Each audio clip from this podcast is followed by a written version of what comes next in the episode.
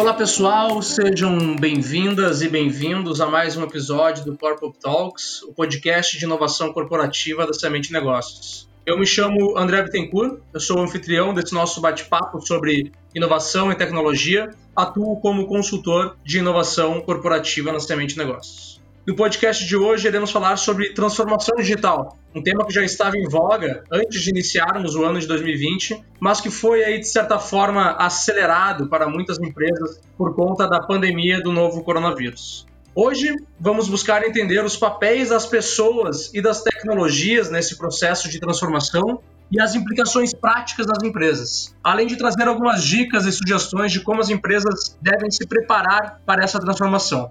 Para falar sobre o assunto, trouxemos dois convidados, o Sementer Matheus Steffen, consultor de inovação corporativa na Semente Negócios, e o Renato Borba. O Renato é agilista, facilitador e trainer certificado de Lean Inception e especialista em transformação digital.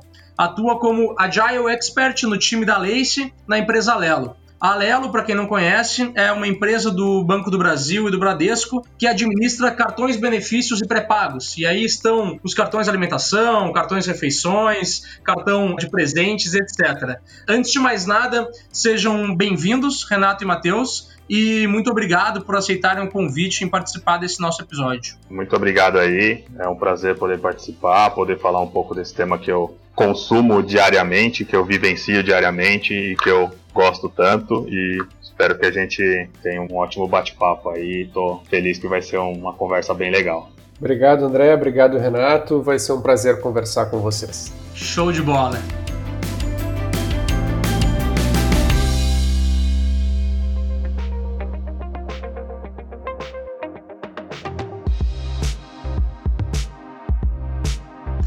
Vamos dar início aqui, né? Em outros episódios do Corporate Talks que tinha um formato diferente, a gente já havia abordado, já tinha tocado no tema uh, sobre transformação digital e a gente pôde perceber, não só com esses episódios, mas também com alguns outros estudos que a gente faz, né? A gente pode perceber que dependendo de quem está comentando o conteúdo sobre transformação digital, o tema ele ganha uh, uma perspectiva diferente. Uh, e por isso, mesmo que já possa parecer batido, né? Eu queria ouvir a opinião dos nossos convidados de hoje e perguntar Renato e Matheus, sobre o ponto de vista de vocês, o que, que é transformação digital? Começou, começou com a pergunta de um milhão de dólares, né?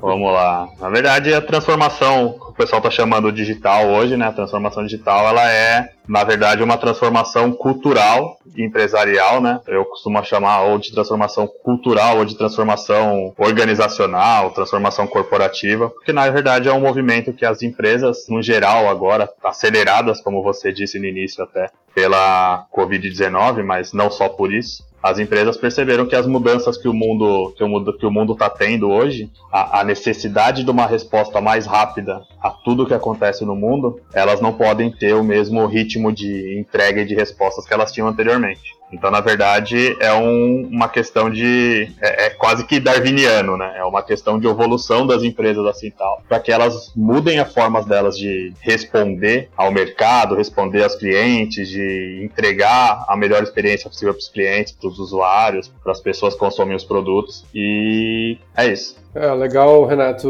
Acho que uma coisa interessante disso que tu trouxe, né, é que as tecnologias digitais, aquilo que primeiro vem à cabeça quando a gente fala em transformação digital, né, que seria transformar negócios, produtos, serviços através de tecnologias digitais, mas essas tecnologias, muitas delas estão muito difundidas e só a tecnologia pela tecnologia não configura uma grande transformação digital, né? É preciso que, é, para além da digitalização, automação, otimização de processos, a gente tenha realmente mudanças de cultura e mindset das pessoas, né? É, então, algo interessante que surge disso é quando as empresas fazem transformações digitais efetivas, isso permite que elas atinjam novos patamares de inovação e de criatividade, né? Pela velocidade de entrega, pela centralidade do cliente e também por conseguir entregar as coisas mais rapidamente. Né? Então, acho que a transformação, o pedaço da palavra é, de transformação digital, quando a gente fala transformação, realmente vem primeiro. O digital é um segundo ponto, né? now. Ah, legal, legal, pessoal. Aproveitando esse gancho aí, né, de que a transformação digital ela não passa essencialmente por tecnologias, sim por pessoas, a gente tem um dado aqui que uma pesquisa global que foi conduzida pela MIT, pela Deloitte Insights, em 2015, apontou que atributos como ter uma visão transformadora, uma postura de assumir riscos, ser um pensador do futuro da organização, ter uma mentalidade voltada para as mudanças e habilidades de liderança e colaboração superam o conhecimento de tecnologia para impulsionar a transformação digital nas empresas. Então a gente pode dizer aí então que a transformação digital ela não é sobre tecnologias, né? Não é só sobre tecnologias, mas sim sobre pessoas. Uh, o que, que vocês acham que isso quer dizer na prática, né, no dia a dia? Cara, é um negócio do a gente ainda não tem aquele cenário hollywoodiano das máquinas por si só, se autoprogramando, se autodesenvolvendo e criando tecnologia por si só, né? Então a gente tem que entender que nesse processo de responder mais rápido, quem responde mais rápido e quem tem que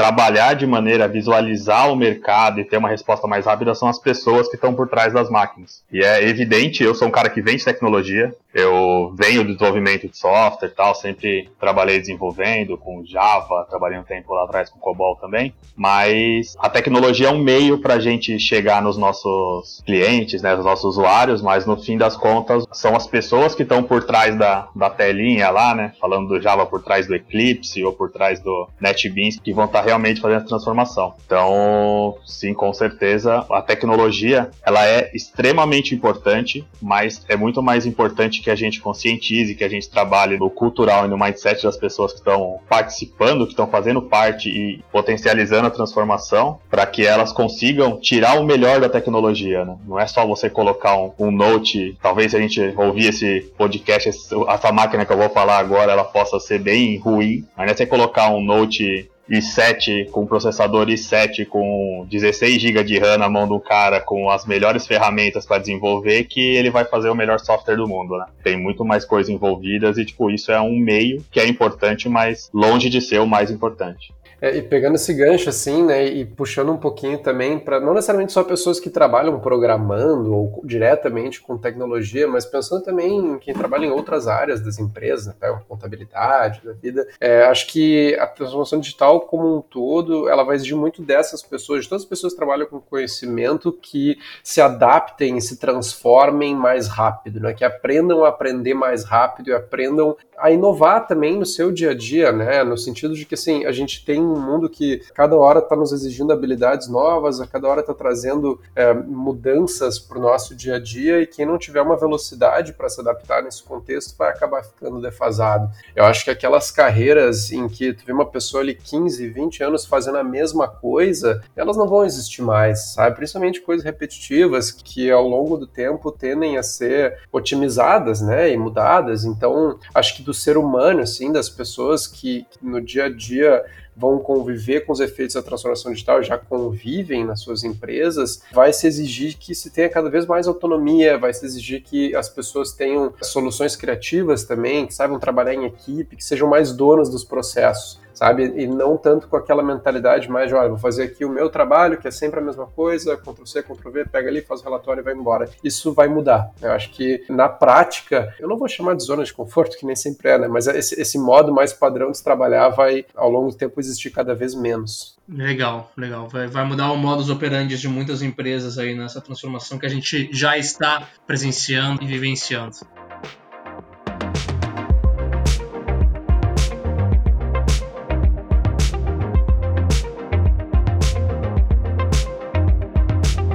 Renato, tu comentou um pouco ali antes, né, sobre o teu background de tecnologia, de programação, mas para a gente te conhecer um pouco melhor, nos conta aí da tua trajetória, como especialista em transformação digital e quais foram as tuas experiências no alinhamento de pessoas nesse processo de transformação? Vamos lá, na minha, assim, a minha carreira com conhecendo transformações, ela começou quando eu ainda desenvolvia, né? Eu passei, trabalhei mais de 10 anos com desenvolvimento de software, curtia bastante ainda esse trabalho. E aí, desde que eu desenvolvia, eu sempre paquerei, né? Sempre namorei bastante com os, alguns métodos que auxiliavam o desenvolvimento de software. Então, eu namorava bastante com XP, eu tinha alguns estudos com Scrum, eu via que assim, que algumas práticas, inclusive como retrospectivas de times e tudo mais, que eu tive em algumas empresas, elas ajudavam bastante na melhora do trabalho, né? E na melhora do, do, do que a gente produzia. Não era só na melhora do meu dia a dia como funcionário, né? Mas sim na melhora do que era produzido. Tá? Eu já trabalhava com algumas práticas ágeis já, em algumas equipes utilizando XP, algumas utilizando Scrum, outras já iniciando com Kanban. Mas em 2015 eu participei do início de uma transformação digital de um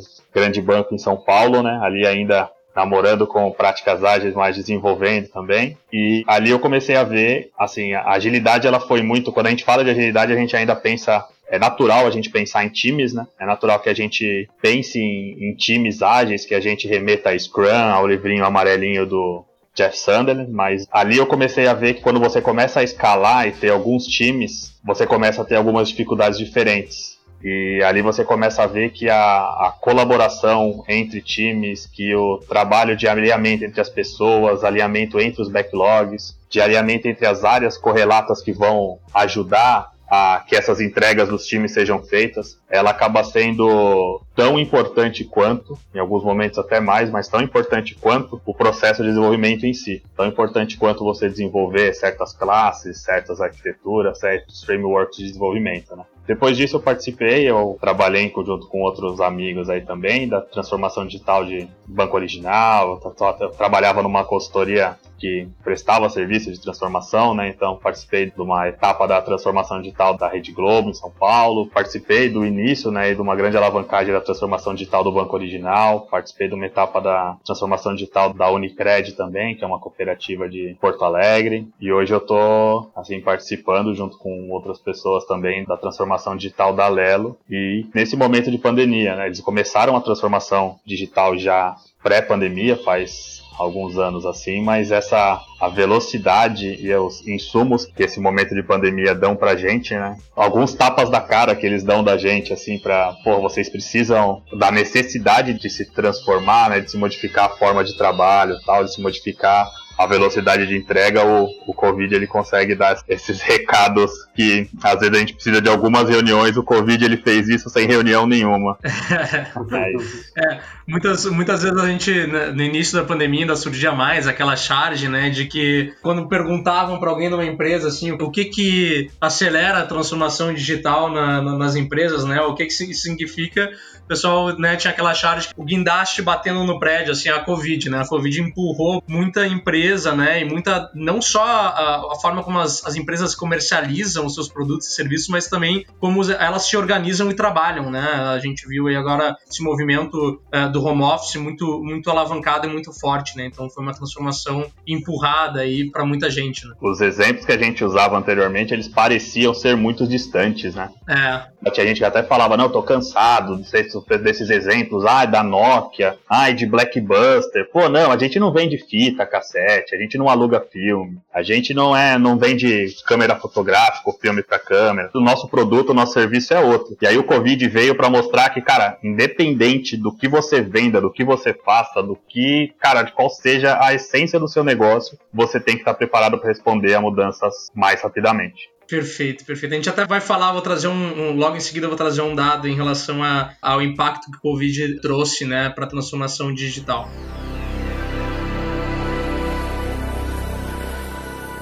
A gente pode dizer que a transformação digital ela visa principalmente melhorar a experiência do cliente e do próprio colaborador, aumentar a eficiência do negócio, identificar lacunas de mercado por meio de uso de dados e desenvolver novas soluções, né?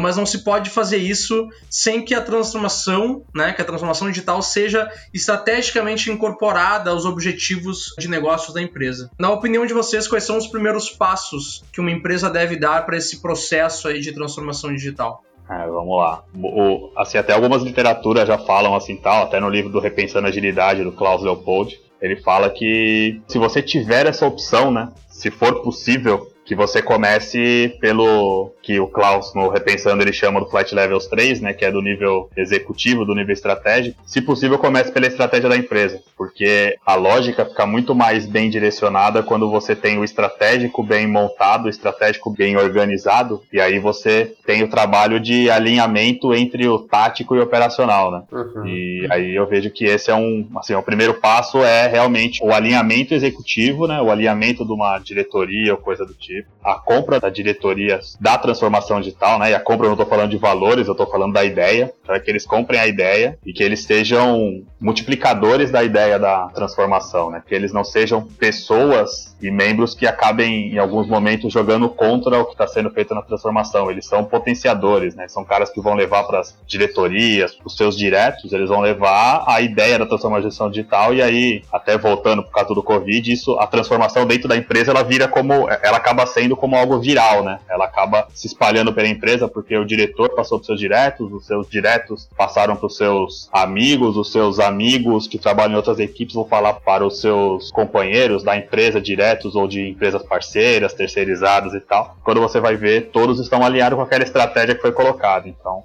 para mim, eu acho que o ideal seriam que os primeiros passos sejam pela parte executiva, mas o ideal é que se comece, né? Aí a gente tem que lidar com os problemas e os desafios de cada caminho que a gente escolhe para começar. É, e complementando assim, Renato, acho que um passo interessante também, né, é a gente olhar para fora, ver o que, que tem disponível no mercado, as tecnologias às quais a gente tem alcance, as startups que a gente pode se conectar, potenciais fornecedores, né, e olhar também para as capacidades internas das nossas equipes para realmente executar essas coisas, né? Acho que concordo plenamente. O primeiro passo é ter um alinhamento estratégico, né, sempre que possível, mas não adianta também a liderança ter um alinhamento em relação ao que, que deve ser feito, só que as pessoas não têm a capacidade de tocar isso ou o que a gente está querendo aqui não, não existe no nosso mercado, né? Então, é, olhar o que tem disponível, tanto fora como dentro, é muito importante e projetar, né? Depois disso, o que, que seria a nossa infraestrutura, né? A nossa arquitetura, tanto em termos de infraestrutura de TI mesmo, computadores, servidores, etc., né?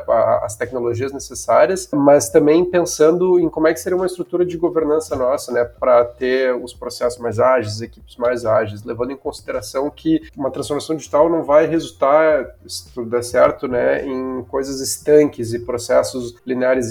O ideal é que as equipes consigam ter mais essa mentalidade ágil, ter essa mentalidade mais inovadora uh, na base também, né? Que não se fique só com essa mentalidade no alto escalão da empresa. Perfeito, perfeito, pessoal.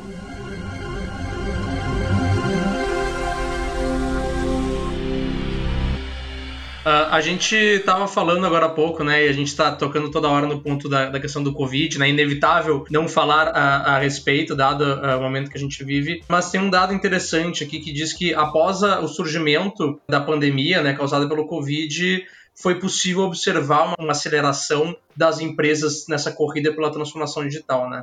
Um estudo feito pela plataforma norte-americana de comunicações em nuvem, a Twilio, diz que o Covid-19 acelerou a transformação digital nas empresas em média seis anos no mundo inteiro. Matheus, na tua opinião, quais são os principais desafios para as empresas brasileiras com essa aceleração da transformação digital? André, acho que em primeiro lugar, assim, é a questão da cultura, né? E aí eu não sei exatamente se isso é uma questão que também se expande para empresas não do Brasil, mas pensando no Brasil, é, eu acho que é as pessoas comprarem essa ideia de adaptação a uma realidade de mudança contínua. E essa ideia não é confortável, né? Isso exige que tu esteja é, sempre te atualizando, esteja num, num esforço contínuo para expandir suas capacidades e para que isso de fato ocorra, é preciso trabalhar a cultura, é preciso selecionar bem as pessoas, é preciso moldar essa mentalidade, né? Então, as pessoas, eu acho que adaptando-se a esse modo de agir que não vai te levar a ter sempre todos os dias as mesmas tarefas,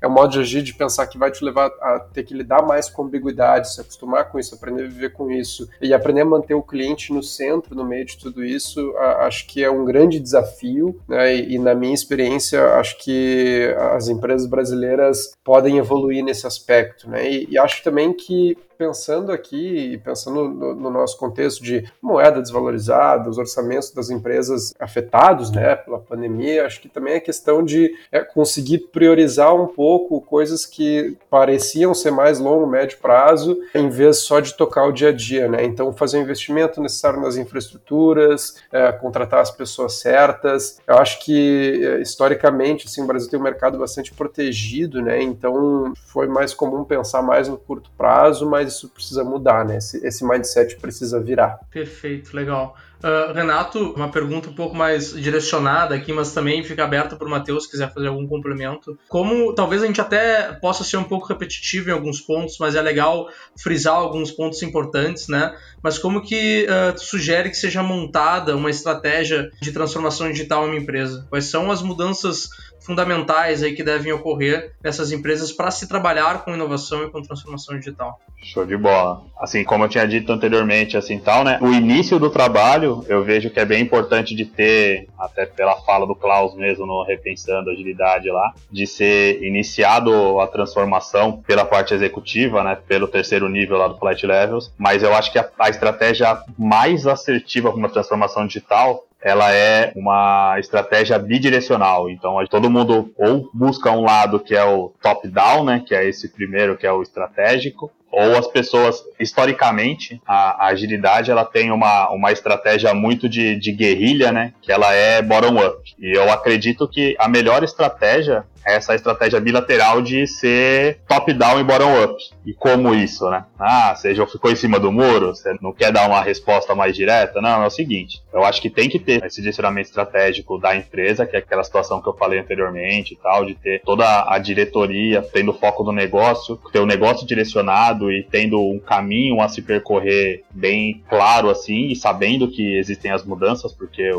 não é a agilidade que prega isso, é o cenário mundial atual atual que prevê isso, mas também que seja algo trabalhado junto aos, a, às pessoas que fazem desenvolvimento, as áreas, as equipes, os times que sejam, né? Tem gente que chama de squad, time, guilda, tem um monte de nome, tem uma sopa de letrinhas que as pessoas usam para definir isso, mas que os times também comecem a pegar, a entender, a se conscientizar e a absorver essa cultura da transformação, essa cultura da mudança de mindset, um mindset growth, né, um mindset crescimento, e que elas comecem a trabalhar e a exercitar o trabalho com mais agilidade, né? E aí eu não estou dizendo de práticas ágeis, estou dizendo com mais agilidade mesmo, e as práticas ágeis estão dentro disso. Né? Perfeito, perfeito. É, tem que uh, ser ágil e fazer ágil, né? Não adianta só uma das coisas. Com certeza.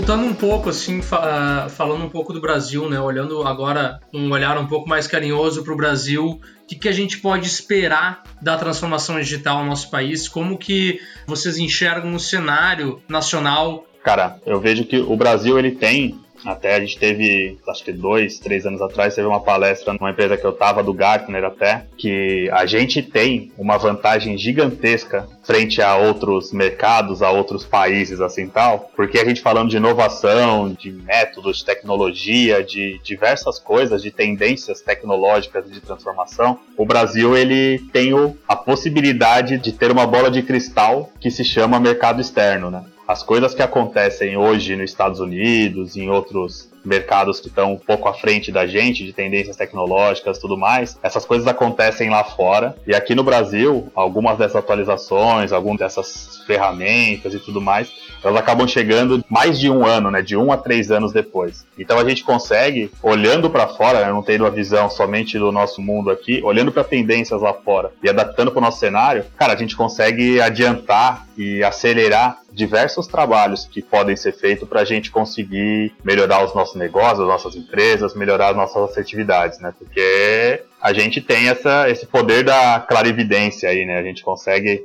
entender, ter uma visão do que vai acontecer aqui no Brasil daqui a nos próximos anos, olhando o que está acontecendo lá fora agora. Então, eu vejo com ótimos olhos o que a gente vai ter para os próximos anos, aí para os próximos meses, né, para as próximas épocas. Acho que nessa linha, Renato, talvez com um tom um pouquinho mais pessimista, assim, acho que é, quando a gente fala em transformação digital, a adoção de tecnologias, uh, existe uma tendência de que as diferenças fiquem mais exacerbadas também, né, dentro de setores. Então, assim, as empresas que primeiro adotam essas tecnologias têm uma tendência a ir muito para frente das que são mais retardatárias e não conseguem se adaptar a essa realidade, né? E o Brasil, como follower, né, internacional, como um país que muitas vezes, como tu comentou, assim, tá olhando o que está acontecendo lá fora para trazer para cá, é, eu tenho um receio de que a gente vai ficando mais para trás, mas nossas empresas empresas sejam retardatárias na adoção de algumas tecnologias que, que acabem deixando-as muito para trás em termos de produto e competitividade internacional. Né? Claro, com o nosso mercado fechado aqui, a gente consegue é, é, enfim, aproveitar né, as tecnologias de fora aqui no mercado nacional, mas é, acho que é um, um, certo risco, né? A gente assume um risco ao não estar também competindo lá na frente com outros países e com empresas de fora, que é o risco de daqui a pouco soluções lá de fora começarem a ganhar cada vez mais o nosso mercado. Então, eu acho que existe, existe aí uma faca de dois gumes, ter essa, essa bola de cristal também, que é o risco de ficar para trás, né? Eu, eu, tenho um pouco esse receio, Renato, não sei o que tu acha disso. É, eu concordo, assim, tal, eu acho que é justamente uma questão de gestão de riscos, né? São riscos diferentes. Eu acho que, como eu disse até, a gente tem de um a três anos, assim, de diferença, né, nessa bola de cristal que eu citei, e o que a gente, como a gente sendo potencializado até pelas transformações que estão acontecendo, o que a gente tem que fazer é olhar para lá e tentar diminuir esse tempo de diferença, né, e não ficar numa zona de conforto de que, ah, beleza, as tecnologias vão chegar daqui a três anos e tudo bem. É a gente tentar diminuir esse timing, né, de que a gente recebe, que a gente começa a utilizar as tecnologias que chegam aqui, mas ao mesmo tempo a gente não assume tanto um risco de inovação ligado diretamente a tecnologias, porque às vezes essas que a gente acaba pegando aqui, elas já estão um pouco mais validadas e um pouco mais amadurecidas. O que a gente, como potencializado pelas transformações e usando de uma, de uma criatividade, usando de inteligência também, a gente consegue utilizar o lado bom de ter essa bola de cristal, né, de poder ver o que está acontecendo lá fora e de poder aprender com os erros e acertos externos, né, do cenário externo, mas ao mesmo tempo a gente consegue diminuir esse tempo para a gente não ficar para trás, né? Para gente ficar tanto para trás. A gente ter esse tempo de diferença, mas que ele não seja tão longo quanto é hoje, que ele não aumente, que ele só diminui, que a gente consiga utilizar o lado bom disso. Mas também pensando em inovação, daqui a um certo tempo, a gente começar a disputar com os mercados lá fora para que a gente não seja tão follower, né? Mas, assim, no momento eu vejo que a gente precisa antes tirar essa diferença. E a gente tem essa vantagem de ter a visão de lá para poder tirar essa diferença com inteligência. Legal. Fazendo um, um complemento também, uh, mais uma contribuição com complemento, talvez.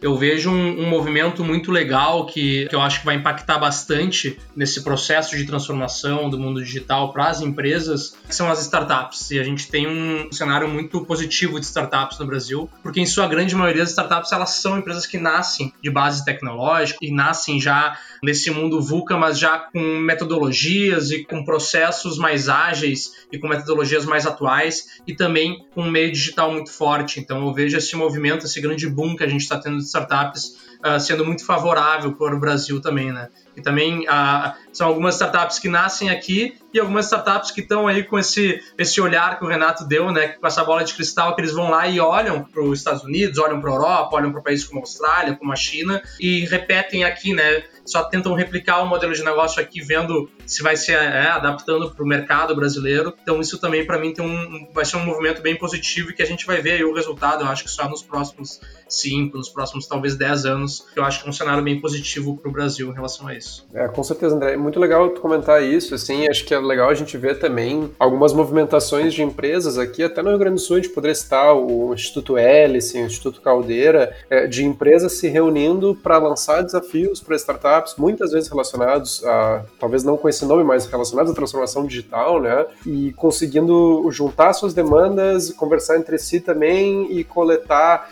inputs de startups, fazer provas de conceito, implementar melhorias efetivas com ótimos ganhos nos seus negócios a partir disso. Né? Então, é, acho que o Brasil só tem a se beneficiar dessa mentalidade de inovação aberta e que contribui muito também para a cultura das empresas, né? para além da solução tecnológica em si que está sendo desenvolvida junto a uma startup, o ato Eu vi isso recentemente conversando com uma empresa que estava interagindo muito com startup, que os caras falam assim, cara, o, o, ato de tu interagir com gente que tem skin in the game, né, faz muita diferença para tu pegar esse ritmo diferente de trabalho no dia a dia. Então, é, concordo plenamente contigo, André. Essa questão das startups aí vem muito bem para a gente poder evoluir em termos de transformação digital no Brasil. E como é bacana, né? Passei um tempo em Porto Alegre, né, no início desse ano aqui. Eu estava em Porto Alegre, inclusive, quando começou os lockdowns e tudo mais, né, do Covid. E eu tive o contato com uma das, assim, uma, um hub de startups, assim, que é a Foral, né, que fica ali na, na dentro da PUC, no, em Porto Alegre. E você via até algumas conversas que eu tive, assim, poxa, independente de qualquer método que esteja sendo usado, você vê que a cultura dentro das startups, ela já tem um, um pouco, um cheiro, um fator um pouco mais ágil, assim, tal, né. Que você vê, pô, não sei o que, os caras estão utilizando o Scrum, o Kanban, não sei o que lá,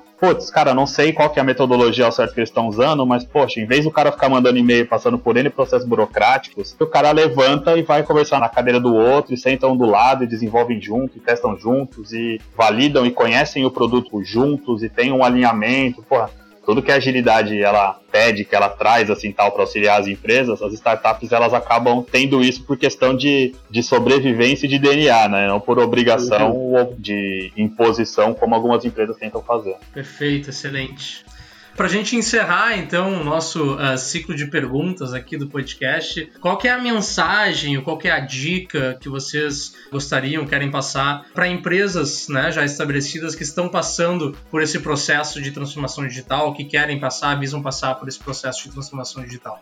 Cara, primeira coisa é olhem para dentro de casa, vejam assim o, o, material humano que vocês têm dentro de casa, dentro da empresa, dentro da empresa de vocês. Normalmente isso é muito rico. As estruturas das empresas numa transformação digital elas não podem ser ignoradas. Existe muita inteligência e muita cultura boa e muita coisa boa para potencializar a transformação dentro das empresas. Então, assim, a inteligência e o conhecimento do negócio dentro da empresa, ela está muito mais dentro de cada corredor, né? Falando do processo do presencial, mas está muito mais dentro de cada corredor, dentro do cafezinho, dentro de grupos de conversa, de trabalho, do que necessariamente na diretoria. Então, cara, em cada passo que for dado na transformação, que se envolvam as pessoas, as áreas específicas, que os processos que forem discutidos dentro da empresa, que eles sejam divididos entre diversas áreas, inclusive entre áreas que não tenham nada a ver com esse processo sendo discutido, para que elas deem o viés dela, para que elas mostrem o quanto isso pode impactar ou quanto pode não impactar o trabalho delas, enfim. Ele é um processo que tem que ser viral, né? Da parte positiva e que ela tem que caber todo mundo, então se possível, e normalmente é possível sim, só não é fácil, envolvam todas as pessoas possíveis dentro da empresa para que elas se sintam parte e para que elas contribuam, não só pelo engajamento, as pessoas muitas vezes falam que, ah, não, vamos envolver tal área ou tais pessoas pela questão do engajamento. Sim, também é importante, mas envolvam porque elas têm muito a contribuir. Normalmente, algumas contribuições muito importantes, inclusive de inovação, saem de pessoas ou de áreas ou de contextos que a gente nem esperava. E justamente por isso elas inovam. E complementando, assim, Renato, acho que uma questão importante é não usar a tecnologia pela tecnologia. Né? A tecnologia em si não é mágica, não vai ser uma tecnologia específica que vai resolver todos os problemas. Acho que é criar uma estratégia com o cliente no centro e utilizar, né, adaptar as tecnologias a partir disso. É, e lembrar que não é preciso fazer tudo sozinho, né? A mentalidade de inovação aberta, é, tanto aberta dentro da empresa, como o Renato comentou, no sentido de falar com pessoas de vários setores, mas também aberta em relação a, a fazer benchmark com outras empresas, né?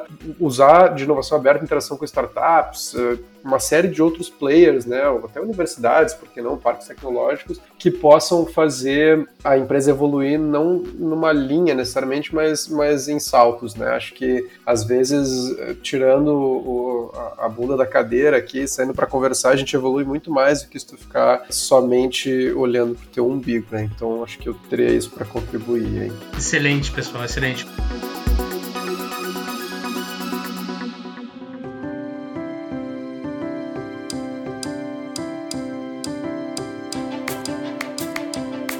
Renato e Matheus, mais uma vez, muito obrigado pela participação de vocês, né? Foi um, um bate-papo bem legal, bem interessante aí. E obrigado pela participação aqui conosco nesse episódio do Corporate Talks. Cara, eu que agradeço, fico, muito feliz de participar e de poder falar desse tema que eu gosto bastante, que eu tô vivenciando, que eu tô cada dia mais aprofundando nesse, nesse tema assim tal. Foi muito bacana poder trocar contigo, trocar com o Matheus e poder participar desse encontro aqui. Espero que, quem sabe, a gente não fala de outros temas ou novamente desse tema aqui em próximos episódios. E, cara, estou à disposição. Foi muito bacana participar e muito obrigado. Muito obrigado também pelo convite, André. Muito obrigado, Renato, pelas trocas. Foi muito bom mesmo. E espero que sim, em breve a gente tenha mais assuntos para tratar. Com certeza, com certeza. Uh, e a todas e todos os nossos ouvintes, um muito obrigado pela audiência em mais um episódio do Corpo Talks. Para mais conteúdos relacionados à inovação, vocês podem acessar o blog da Semente Negócios, ouvir outros episódios do nosso podcast e seguir nos acompanhando nos próximos encontros do Corporate Talks. Nos sigam nas redes sociais para acompanhar nossos projetos, iniciativas e conteúdo sobre inovação. No Instagram, vocês nos encontram como semente negócios e no LinkedIn basta pesquisar por Semente Negócios. Um abraço a todos e até o próximo episódio.